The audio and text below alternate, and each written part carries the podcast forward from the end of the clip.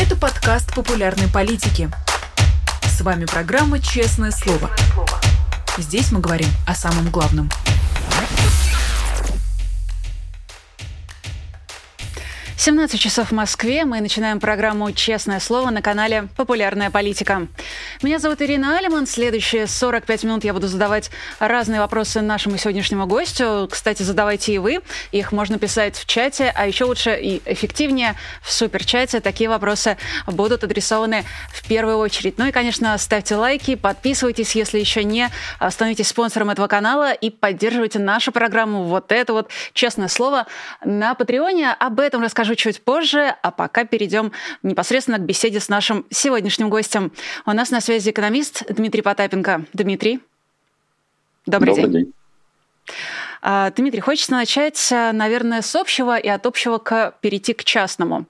Есть ощущение, и я вас попрошу его поправить, если оно ошибочно, или высказать свое, что те процессы, которые начались, в первую очередь, экономические, а, в прошлом году, они а, не видоизменились, они в точно таком же виде продолжились и в этом. В конце прошлого года было ощущение того, что российская экономика не рухнула, каким-то образом вырулила, но что держится она очень как-то шатко, что вроде бы первая волна мобилизации и отъезда большого числа россиян, он экономику должен был подорвать, равно как и санкции, но, в общем, не сделал этого до конца. И вот сейчас точно такое же ощущение, знаете, какого-то застоя, но какого-то очень такого хрупкого. Непонятно, что российскую экономику может, не знаю, ускубить ее состояние. А есть ли у вас такое же ощущение или для вас все э, четче и понятнее? Ну, такого ощущения не было ни в начале прошлого года, после 24 числа. А я подчеркиваю, а классические экономисты, которые посыпают себе голову пеплом, очень зря себе это делают, потому что, ну, поскольку я все-таки предприниматель первичный, а потом уже экономист, я знаю, что такое предпринимательская инициатива, и поэтому, поскольку для нас это кризис э, седьмой, в общем, э, если не закрывать рыночную экономику и не закрывать э, рыночные механизмы, то, в общем, выправить даже самые непоправимые, ну, не то, что мне составляет труда, но это, в общем, ну, обычная задачка, да, сейчас это задачка со звездочкой. Поэтому российскую экономику ни санкции, ни там еще что-то подорвать вот именно так, чтобы произошел кризис, аналогичный кризису 98 года, но этого не будет. Я еще в первых своих книгах, э, страшно сказать, там лет 5-7 э, назад, я писал о том, что разница между людьми, которые управляли тогда, и второй итерацией, которыми управляют сейчас, она фундаментальна. Если э, тогда экономикой управляли, в общем, романтики и истерики, то сейчас параноики и прагматики. Поэтому главное, если возник кризис, не, если ты обосрался, то не объявлять это на весь мир, тогда не будет 98 -го года. Поэтому рассчитывать на какой-то вот обвал еще чуть-чуть, еще немного, ну, это, к сожалению, у нас есть э, ряд э, так называемых экспертов, которые ждут, не до, вот говорят, вот еще чуть-чуть, Владимир Путин очень плох, они собирают свою аудиторию, имеют на это там законное право, потому что, как и у а, сторонников а, теории заговора и краха доллара есть а, своя аудитория, в общем, неплохо монетизируемая, так и у этих есть тоже самое. Нет, экономика России это такая боржа, которая, получая пробоину за пробоиной, будет достаточно долго еще идти, даже с тем дефицитом бюджета, который есть сейчас, несмотря на то, что он рассчитан в районе трех триллионов. На самом деле он будет где-то в районе 5,5-6 триллионов. Это по самым скромным подсчетам, потому что очень все будет ясно после весенней э, операции, которая будет, э, я думаю, что взаимная мясорубка. Вот. Э, экономика в таком состоянии может еще совершенно спокойно с этим дефицитом ну, 2-2,5 года как-то плясать не особо сильно напрягаясь. Ну а для среднеарифметического гражданина простого гражданина, который вообще никоим образом не привязан к штуке, которая ошибочно называется государством, для него вообще практически ничего не меняется. А что вообще сейчас понятно про российскую экономику? Потому что я вижу, что даже Эльвира Набиулина говорит о том, что ей информация не достает. Вот в Банке России признали, что засекречивание экономических показателей, оно стало проблемой и для самой власти, а, в частности, что непрозрачность статистики, она создает проблемы для как бы, анализа и для акторов, которые могли бы каким-то образом на обстоятельства влиять. А, кажется, что если даже для Эльвиры Сахибзадовны а, засекреченность а, в российской экономике создает проблемы, то и для экономистов, и для классических, и для, возможно, не классических экономистов, всех остальных, анализировать российскую экономику сложно. Элементарно. Эльвира Сахибзадовна – государственный чиновник, который не имеет права пользоваться, соответственно, информацией, которая приходит э, с другой стороны для любого экономиста, ну, то бишь вы можете засекретить какие угодно статьи бюджета, но по, для того, чтобы видеть э, и знать, где упал камень, не обязательно видеть сам камень. Достаточно видеть круги на, на воде.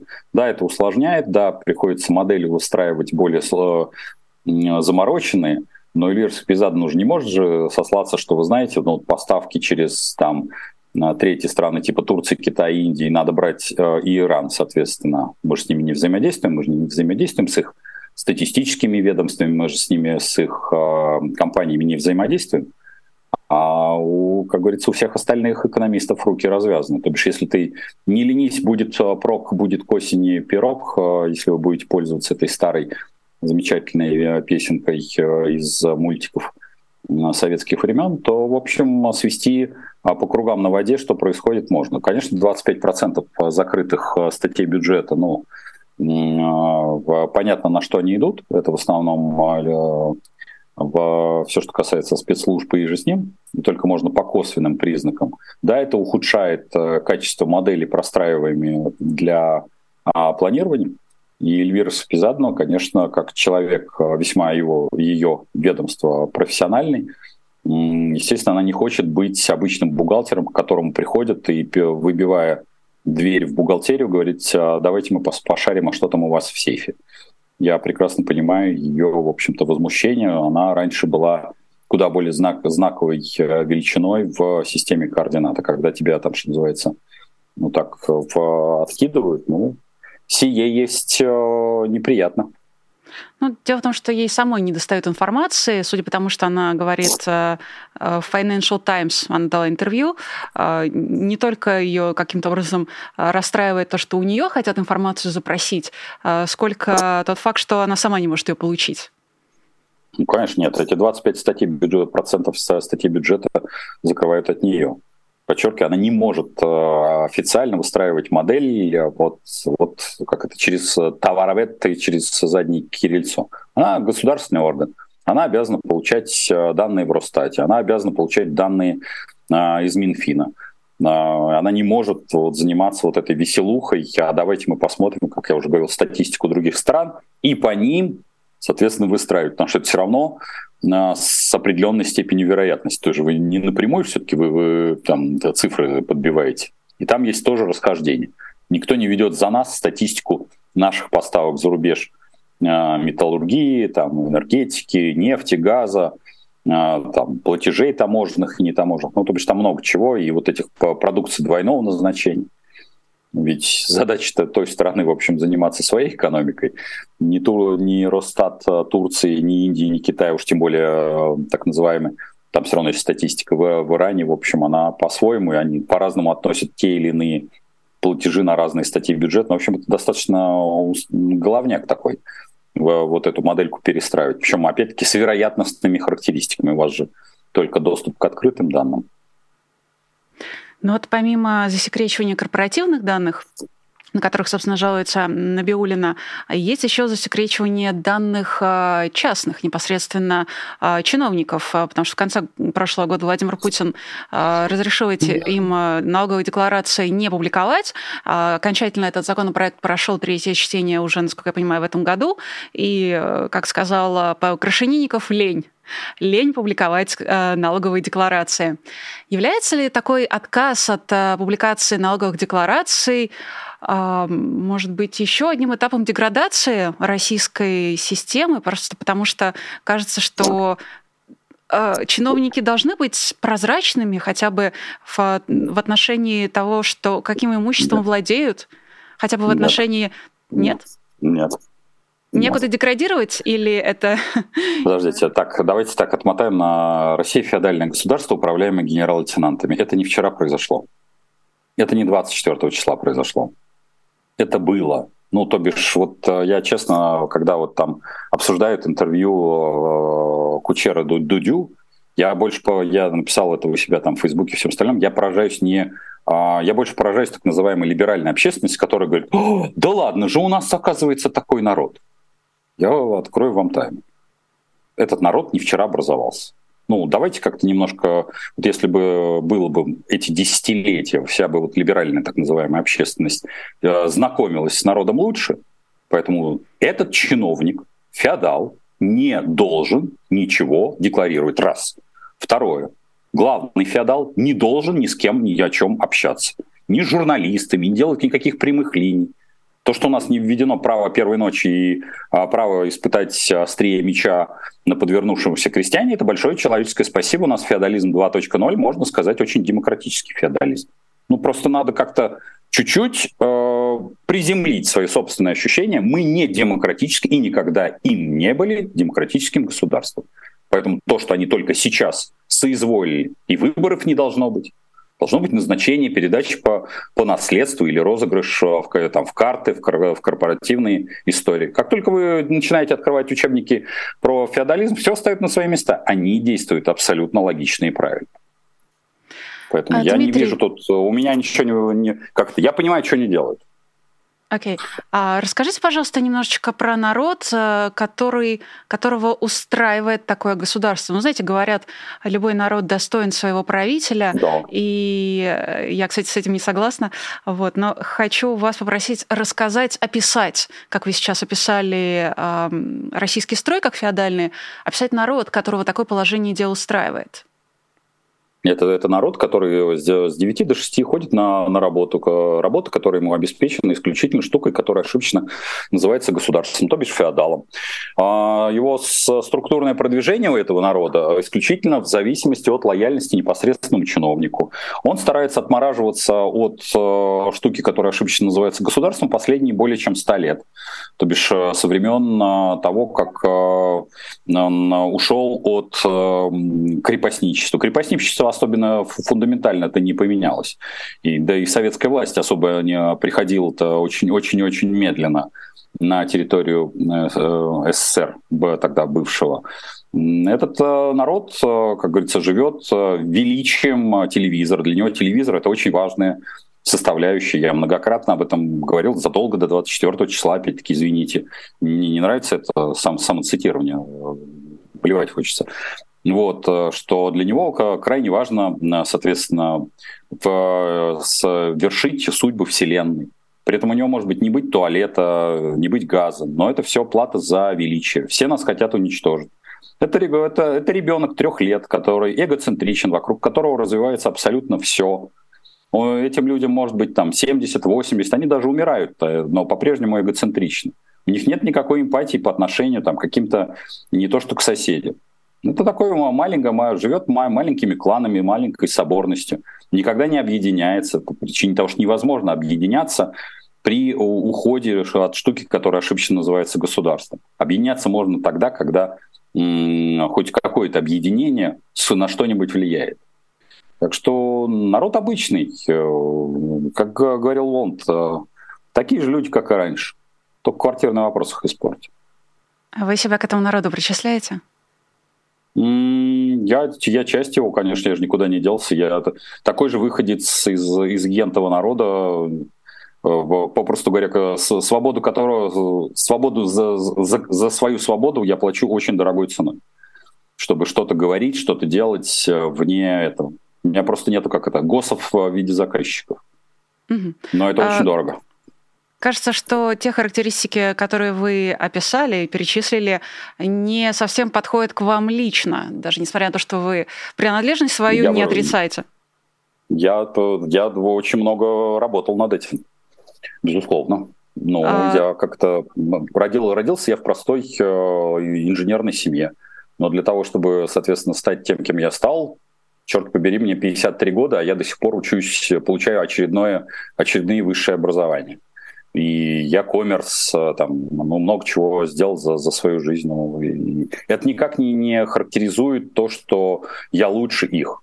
Я просто понимаю, почему, э, там, условно говоря, что, что говорил э, Кучера Дудю. То бишь я понимаю, по, почему он так это говорил. Там я убираю вот это все на наигрыш. И как раз я не понимаю, почему кто-то вдруг ни с того ни сего думает о какой-то прекрасной России будущего, там, с, не знаю, с освобождением Яшина, Навального, всех заключенных и всех остальных.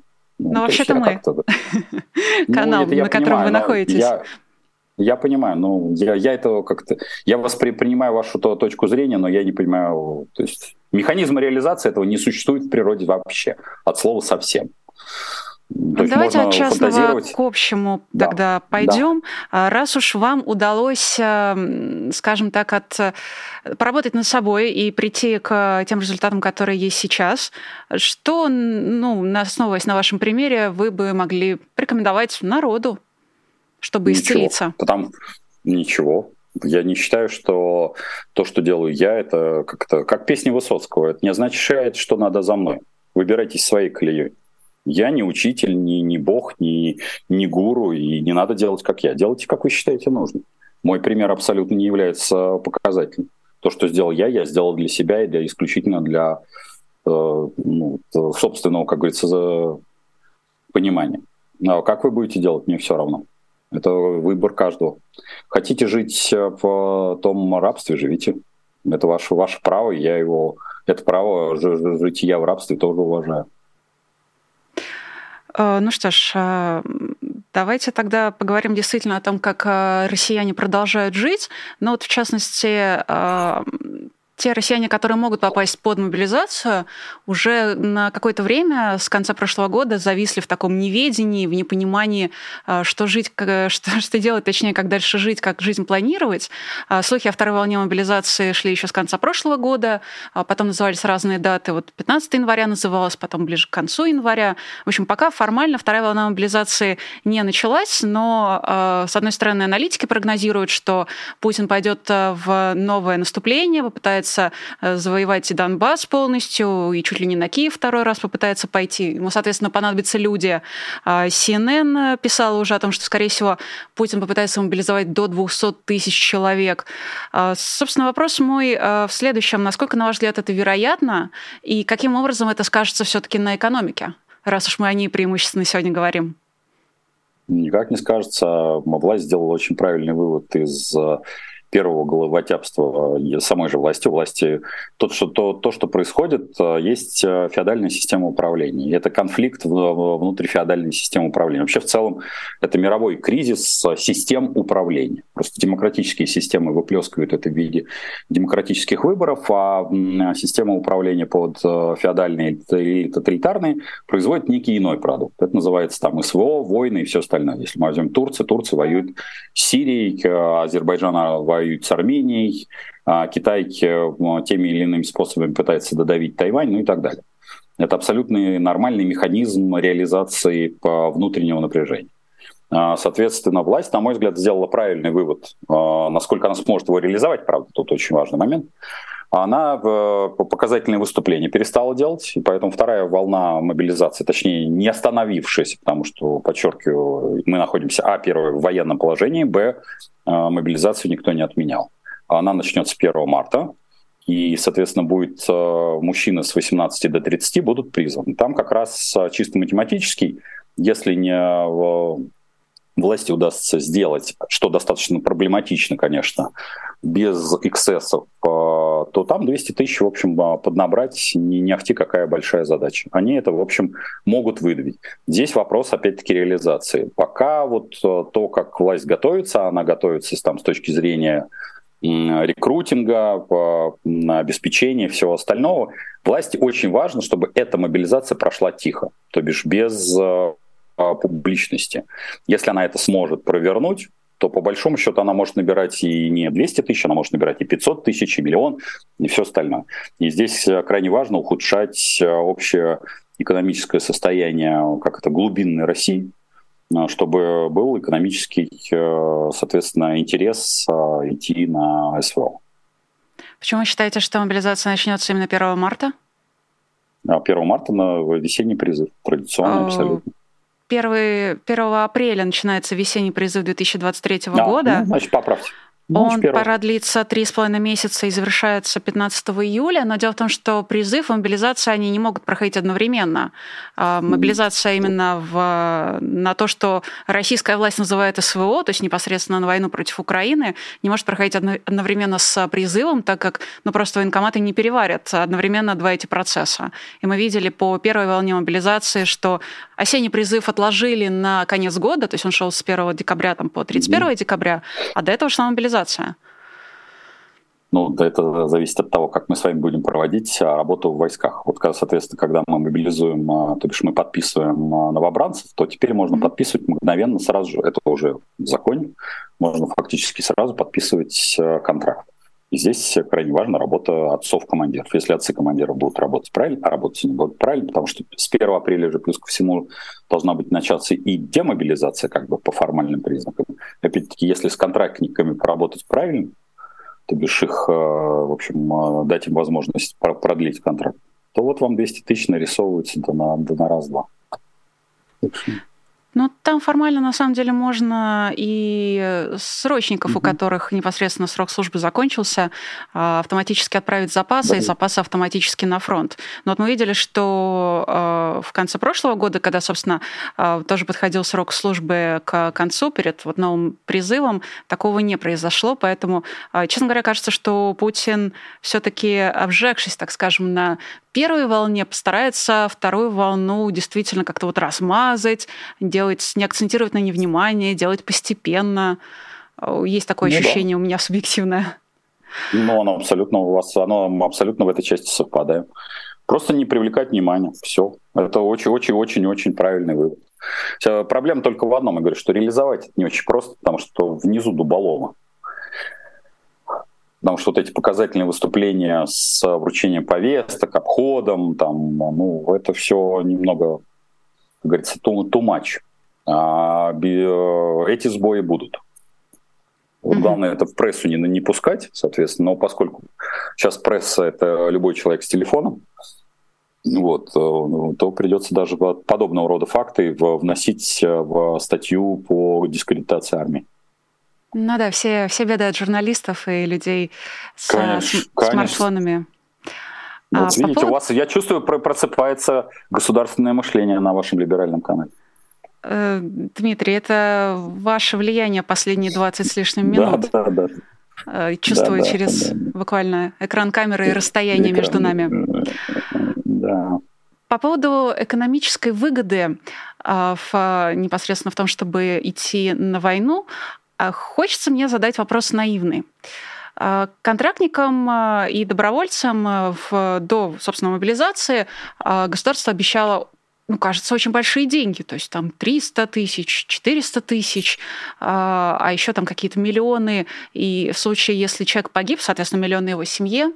Потом случилась мобилизация. Мобилизованным тоже много чего обещали, далеко не все исполнили. То есть свои выплаты очень многие не получили и начали протестовать. А откуда деньги на это все? Особенно с учетом того, что может быть вторая волна, и им тоже надо что-то платить. Последняя фраза неверная. Что-то надо платить, она неверная. Платить ничего не надо. Задача отправить, а платить потом не надо. Если вдруг чего, присылать бумажку пропал без вести. Вы просто молоды и красивы, а я так уж, э, как старый пердун, с а, многими вояками прошел а, выбивание денег, а, так называемых боевых, за первые две чеченские. Фундаментально власть никак не поменялась. Она просто ухудшила свои параметры. Ну, вообще молодость и красота мне обычно не мешают делать выводы. И я понимаю, что не нужно ничего платить людям, которые умрут э, в первом же бою, и даже за транспортировку тела этого человека не нужно платить, если его оставить там, где он лежит. Но штука-то в том, что власть в течение прошлого года какое-то время, по крайней мере, эти выплаты проводила. А ну. Сейчас, потому что мы не видим постоянных а, возмущений и бунтов среди мобилизованных, им, значит, и сейчас что-то продолжают платить. Э, откуда деньги берут на это? Ну, насчет, видите, когда вы находитесь в окопе, вам деньги не нужны. И платят вам или не платят, вы можете только узнать от смс там, э, там, жены, детей, ну, и, в общем, людей, которые на свободе, как говорится, находятся. Поэтому приходит ли туда, а это не у всех оформлено, что кто-то из родных и близких имеет доступ к счету, поэтому платить или не платить. А если говорить с точки зрения денег, ну, по большому счету денег в э, бюджете можно нарисовать сколько угодно. Платится рублем, а, соответственно, поскольку своя рука владык, мы же в феодальном с вами государстве, соответственно, я завтра объявляю, что а, каждая тушка крота, это, соответственно, соответствует золотому. Поэтому, ну, это, конечно, шутка полушутка, но 5-рублевые купюры уже выпущены, 10-рублевые купюры выпущены. Чуть-чуть э, разгоняем инфляцию, чуть-чуть приопускаем рубль. А, чуть-чуть э, ну, допечатываем бумажек под названием рубль и, в принципе, на выплаты. Господи, какие там деньги? Сколько там? 300 тысяч человек по вообще ни о чем. Это там... У нас дыра в бюджете там 3 триллиона, и все курят бамбук. В этом году будет триллионов 6, и тоже, в общем, ну еще ближайшие 2-2,5 года с этими пробоинами экономика будет, в общем, весьма-весьма недурно себя чувствовать. Хочется, конечно, верить, что экономика, эм, ну, как-то, знаете... Не коллапснет, не, не коллапснет. Я не же коллапснет. сказал, что эти, эти, эти сделали очень правильные выводы после 98 -го года. Не забывайте, что эти, говорю, предыдущие это были истерики и романтики, а эти параноики, прагматики. Они понимают, что глав, главное не, не, обосра... не то, чтобы обосраться, а если ты обосрался, просто об этом не объявлять. Так что mm. они долго могут эту историю тянуть. Fake it till you make it. А, возвращаясь mm-hmm. к экономической такой ценности или заинтересованности экономической в войне у э, россиян, вот тут, знаете, новость появилась, глава Забайкалья распорядился платить военным премии из бюджета за захват украинских танков до 3 миллионов рублей. Э, тут, э, конечно, много чего хочется сказать, и не очень цензурного, если честно. Э, сам факт того, что Забайкалье такой достаточно все-таки депрессивный регион, самому региону не хватает 7 миллиардов в год, но регион заявляет о том, что готов платить до 3 миллионов за захваченный танк, ну, то есть там каждому отдельному военному, и все это из бюджета. Такие вещи, как на ваш взгляд, они э, чем-то подкреплены, они как-то обоснованы, или это та же самая бравада и просто попытка как можно громче и патриотичнее прокричать и чего-то пообещать?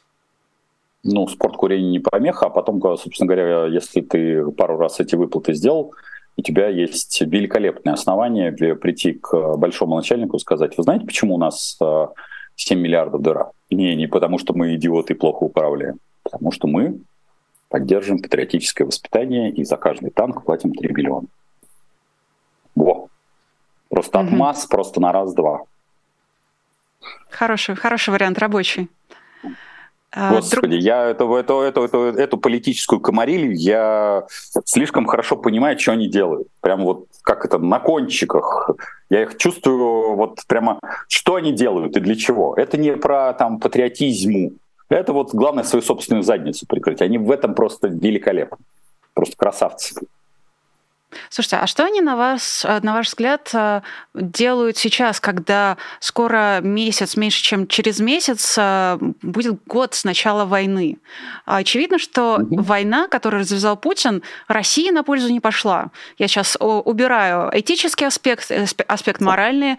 Я не говорю о тех жертвах и разрушениях, которые эта война принесла Украине, но очевидно, что ничего хорошего в Россию эта война не принесла. Расскажите, если вы хорошо понимаете этих людей, что они сейчас делают? Понимают ли они, что вообще-то они уже год живут в той самой яме, которую они себе и выкопали? Ну, так, у меня есть э, такая рубрика во всех программах, называется «Советы идеального зла».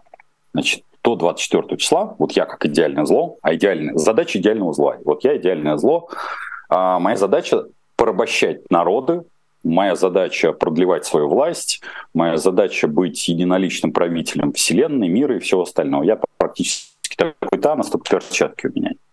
24 числа – это такая ошибка наведения. Потому что 5 лет, ну, вернее, 8 лет мне ездили по ушам, и, а я сам за это платил 5, заплатил 5 ердов своим приближенным очень ребятишкам, что меня встретят вышиванка. Поэтому 24 число а, это удар по российской власти, который э, сильнее, чем вся оппозиция вместе взятая. То бишь вот вся-вся-вся-вся оппозиция вот там могла делать какие угодно телодвижения. 24 число — это прямо такое ощущение, что у них у каждого в голове маленький такой Навальный, который, в общем, э, а давай мы, а давай мы разрушим, а давай вот, вот, вот они вот все действия, которые предпринимают, они вот такие э, делают. Простите, пожалуйста, а при По большому счету, они понимают, что а потому что внутри, ну, если у них он антагонист, он же для них внутри антагонист, соответственно, который как бы для них противник. Вот они действуют ровно так, как э, не мог бы сделать даже Навальный, э, как антагонист. Ну, Навальный никогда не призывал к войне, но ладно. Мы говорим про их внутреннее мироощущение, господи. Oh. Причем здесь э, Навальный персонифицирован. Я говорю о Навальном как об антагонисте относительно данной системы управления. Сложно, понимаете, сложно да, проникать давайте... А, в сознание не самых здоровых людей. Ух, ух, надо уходить от э, частного Алексея Анатольевича Навального к mm-hmm. действию, которое он производит, и производит медиа-холдинги, и делает оппозиция. Поэтому надо как это разделять эти вещи, потому что Навальный человек — это отдельная история, и действия Навального — это совершенно другие истории. А, так вот, задача феодальной власти это, это система управления. Она производит некоторые продукты. И СВО — это продукт. Уничтожение СМИ — это продукт. А репрессии — это продукт. Без этих продуктов эта система просто не жизнеспособна. То бишь, вне зависимости от того, где бы ни происходила какая-то территориальная, территориальная граница, СВО должна продолжаться вне зависимости. Мы, опять-таки, не обсуждаем морально-этически, потому что это важный продукт, иначе возникнет военно-политический конфликт внутренний. И, собственно говоря, то, где они находятся, ну, они используют, конечно, им не удастся теперь покупать э, дачи на озеро Ком, они будут покупать их э, где-нибудь в Дубаях, правда, там, конечно, ценник по, подороже. Но в целом, что, куда они себя загнали, да, им это не очень нравится. Но, как говорится, обратного хода-то у них нету. Они не в состоянии отмотать, э, сделать шаг назад.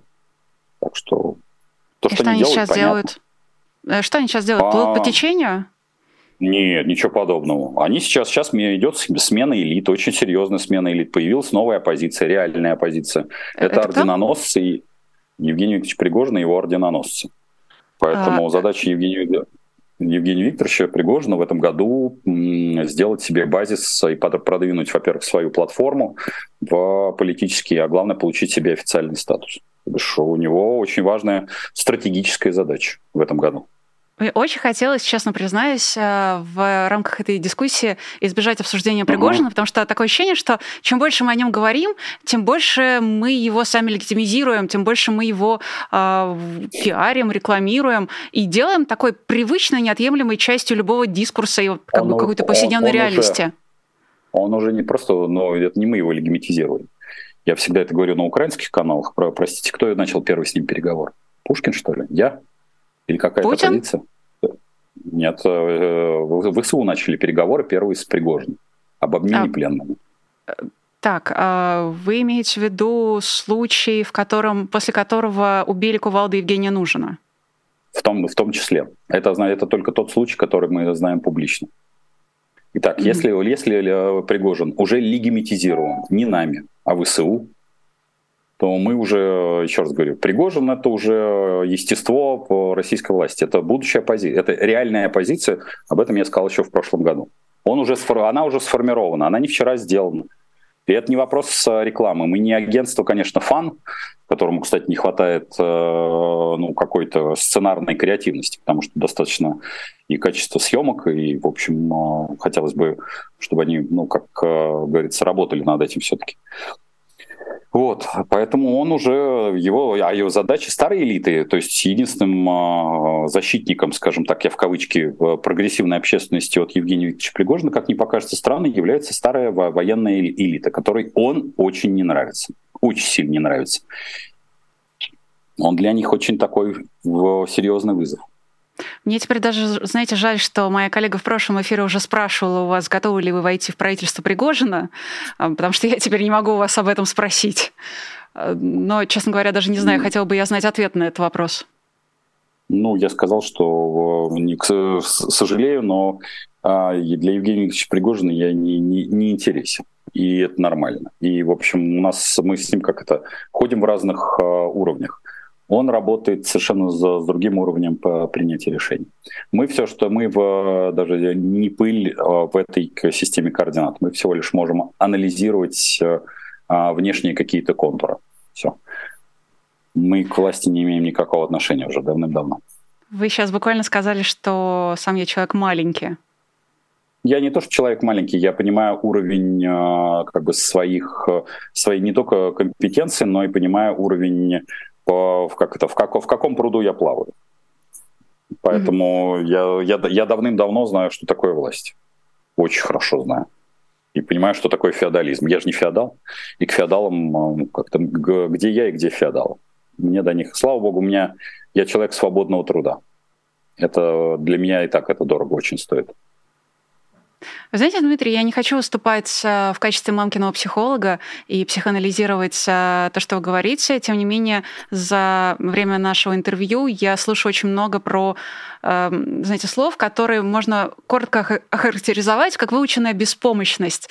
Народ плохонький, э, ничего не хочет, ничего не знает, ходит на работу с 9 Нет. до 6. Нет. Сами вы э, понимаете, что ваше место тоже где-то вот э, далеко. Никакой субъектности ни у кого нет. На власть мы влиять да. не можем. Феодальное государство будет всю жизнь. Но кажется, что Нет, на самом деле... Не так. Не, не так, так, да? ну просто не, не, не так. Значит, вот э, как-то когда кошке заняться нечем, она кое-что вылизывать начинает. Вот э, я не перевариваю, а ну, ну надо что-то делать. Вот э, то, что делает э, большая часть людей, надо входить в органы власти, муниципальную власть в том числе, по мелкому, создавать, э, соответственно, свои органы власти, хотя бы на родительские собрания начать ходить. Этого, этого люди не делают. Поэтому что, что делать бы, было бы. Но другое дело, что а нужно ли это людям? Вот этому глубинному народу. Ну, то бишь, э, ключевой вопрос. А ему хочется управлять? Или он хочет находиться в состоянии трехлетнего ребенка? Это не выученная беспомощность, это констатация факта. По... Я знаю, что такое гражданское общество. Я э, как не, не первый день я видел, кто ходит на выборы, кто голосует за Единую Россию. я могу абсолютно это открыто всегда и говорил. Что даже если были бы так называемые свободные выборы, Единая Россия бы просто, адми... Э, хорошо, не, не Единая Россия, а административным ресурсом, попросту говоря, выигрывала бы партия власти вне зависимости от. Потому что за... даже без пропаганды. Так что я просто, к сожалению, очень хорошо понимаю, что, что, что такое российский народ. Вы не допускаете возможность того, что люди могут меняться? И один Нет, человек исключу. по отдельности вот, вот и люди вместе? Эти интеллигентские штучки, угу. это все фуфел. Вот люди, э, за, сколько вышло человек напротив, э, соответственно, этой э, пенсионной реформы? При том, что у КПРФ был офигительный ресурс. Я Напомните, сейчас, к сожалению, сколько... А я, я, я просто эти цифры хорошо знаю. Я вот могу рассказать, как Алексей Анатольевич э, Навального, как его выдвигали и сколько, какой процент э, был, соответственно, на выборах. А самое главное, да, другой процент, сколько на выборы не пришло. Я, знаете, после э, как раз э, принятия этой пенсионной реформы, спустя, точнее, пару месяцев, потому что саму-то реформу объявили во время чем по футболу и как бы очень замазали этот самый анонс, но спустя пару месяцев я стояла на Пушкинской площади на митинге против пенсионной реформы, и, ну, по моим меркам, митинг был не самый многочисленный, тут надо честно признаться, дело было в августе, не все еще вернулись из отпусков, и там сыграла, как мне кажется, эта роль. Э, но, тем не менее, введение этой самой пенсионной реформы, оно обрушило во многом э, рейтинг Путина, и оно прекратило Ой. действие того самого крымского консенсуса. Господи, ну, ну что такое рейтинг? Ну давайте так. Это, Я не знаю, Путин ну, на него при... ориентируется. Не ориентируется он никогда, и ни на него не ориентировался. Ему вот точно так же, как про общение с прессой. Ну до, до большого болтает все. Ну вот, вот сейчас будут э, так называемые будущие выборы. Я, я бы на его месте вообще давно бы их уже э, прекратил. Просто он дает возможность заработать комарили, которые при, при, при выборах э, присутствуют. Точно так же, как он может разогнать Государственную Думу, но он ее не разгоняет по причине того, что это такая э, для своих парней просто хороший доход. Точно так же, как и все остальные органы власти, он может чуть-чуть подразогнать. Но он их просто, это такая форма кормления. Какой там рейтинг, господи. Я понятия не имею. Он же все время проводит эти свои закрытые опросы ФСО, на что-то там ориентируется, а еще... Это ФСО, даже... ФСО. Ну, простите, это ФСО проводит. Вот, вот я просто этих ребят даже неплохо знаю. Они нормальные абсолютно. Они могут предоставать любые цифры. Я неоднократно с ними разговаривал, я по, там, без, без имен и фамилий, что называется. Они правильно абсолютно говорят. Вот зачем мы будем какую-то иную информацию, чем хочет начальник? Зачем? Она вплетена там очень, ну, так витиевато, но вплетена, что называется, условно критическая информация. Зачем она будет предоставляться? Если но ну, человек почему? хочет получить то, что он хочет получить, угу. зачем я буду вообще его тревожить, его сознание? У меня ипотека, жена, любовница, там, любовники, там, э, продвижение по службе. Нахрена я буду вот этим заниматься? Ничего, заняться ничего. Ну Они да, действительно, но потом, простите, э, Путину приносят э, доклад о том, что э, половина Украины будет ну, приветствовать российские войска да, с цветами да, и кулебяками, да, он воет свою да. армию, а все оказывается да. не так. Да, это, это, это, это, это и есть штука про самообман. Он обманулся. И чего? ну, может быть, наконец начать бывает. более пристально нет, а, ничего подобного. Надо просто надо познать, сказать, обозначить в системе управления феодалов. Это означает, что меня, кто-то из близких, надо все больше заниматься шпионом, а Ничего подобного. В системе управления личностей Владимир Владимирович очень четко никого не бросает. Он никого, никого что называется, не, не репрессировал ничего. И все его люди, которые его продвигали, выдвигали, как бы он к ним не относился, они все рядом с ним. Поймите его структуру характера, его мыслительный процесс. Он куда проще с точки зрения принятия решений. Не, на, не будет он старую собаку новым трюком не, на, не научишь. Ему 70 лет. Чего от него хотите? Чтобы он начал, о, вдруг он хлопнул, как же это так? Ай, надо же, я, я просчитался. Или меня там обманули на 5 ердов. Ну, списали эти, да. Там вызвал Вася Петю, сказал, Вася Петя, что ж ты, эта тварь такая дрожащая, меня обманул. Ну, теперь уж деваться некуда, давайте уж, как говорится, спереться до, дальше до упора. Ну, слушайте, лично вот я хочу, чтобы он в Гааге ну, сидел или там, не знаю, под землей, например, лежал. А у меня есть целых два отличных варианта для Путина. Но дело-то ведь не во мне. Дело в том, что э, Владимир Путин э, не только свою страну захватил, но и соседнюю пытается захватывать уже скоро почти год. И, э, и как да, вы видите как вы видите, если вы так хорошо понимаете и структуру феодального государства, и э, образ мышления окружающих Путина и самого Путина, как-то дед, на ваш взгляд, не осознал, что, в общем-то, сделал не то? даже э, сделал не то, это задача в, в любой системе управления принимать больше правильных решений и не принимать меньшее количество. Не ошибается не тот, кто ничего не делает. Значит, надо переть до конца. Война Все, продолжается по инерции? Вне зависимости, еще раз говорю, это продукт. Не имеет значения ни территории, ни все, ни расходы, ничего. Война ради войны. Она должна продолжаться. Дмитрий, вы внесли много, знаете, эм, не скажу депрессивного, но много такого, что сделало этот понедельник еще более интересным и насыщенным. Надеюсь, что однажды мы с вами встретимся, и ваши прогнозы будут менее пессимистичными. Очень хочу... Только, да, только, да, да, только да, при этом давайте, давайте изучать реальную Россию, а не прек, прекрасную Россию будущего, которая, в, в том виде, в котором... Потому что прекрасная Россия будущего Пригожина, она куда более реальна, чем все остальные прекрасные России будущего. А, а у него да. тоже есть прекрасная Россия будущего. Угу. И она куда... Она вот, она вот, она уже здесь. Она вот, вот, вот она вот за, за окошком. А все остальные России будущего – это самообман. Потому что, обсуждая Владимира Путина, который сам обманулся в э, Украине, очень неприятно э, заниматься самообманом точно, точно такого же рода, что там, про гражданское общество, там, ну, про вот эти из, из изменения там, там выборов и ну и все остальное, вот эту шнягу, прям даже не, не ну, это то, точно такой же самообман, как Владимир Путин обманул себя на Украине. В ноль. Знаете, я боюсь, что в прекрасной, случае с прекрасной Россией Пригожина, какой он себе представляет ее, оптимистичных прогнозов быть не может. Поэтому я все еще продолжаю надеяться, что в следующий раз, когда мы с вами встретимся, у вас будут действительно оптимистичные прогнозы, а не такие вот прогнозы как в случае с прекрасной Россией Пригожина. Дмитрий, спасибо за то, что нашли время спасибо. и вышли в эфир. У нас на связи был экономист э, Дмитрий Потапенко, еще была я, меня зовут Ирина Алиман, еще были вы, смотрели нас в онлайне, писали в чате. А Нико, например, отправила э, смайлик в виде розы за 14 шведских крон и массу комментариев я в нашем чате вижу. Всем за это большое спасибо. Спасибо за лайки, спасибо тем, кто будет смотреть это в записи и самое-самое-самое большое увесь увесистое, оптимистичное спасибо тем из вас, кто становится нашими патронами или уже таковыми, в общем-то, стал. У нас есть э, сайт Patreon, э, ссылочка есть в описании к трансляции, а еще вот на стикере, который периодически видели внизу своего экрана, вот бегущая строка, в ней есть имена тех наших зрителей, которые стали патронами, выбрали именно эту программу «Честное слово» и начали ее от всей души поддерживать. Спасибо вам еще раз.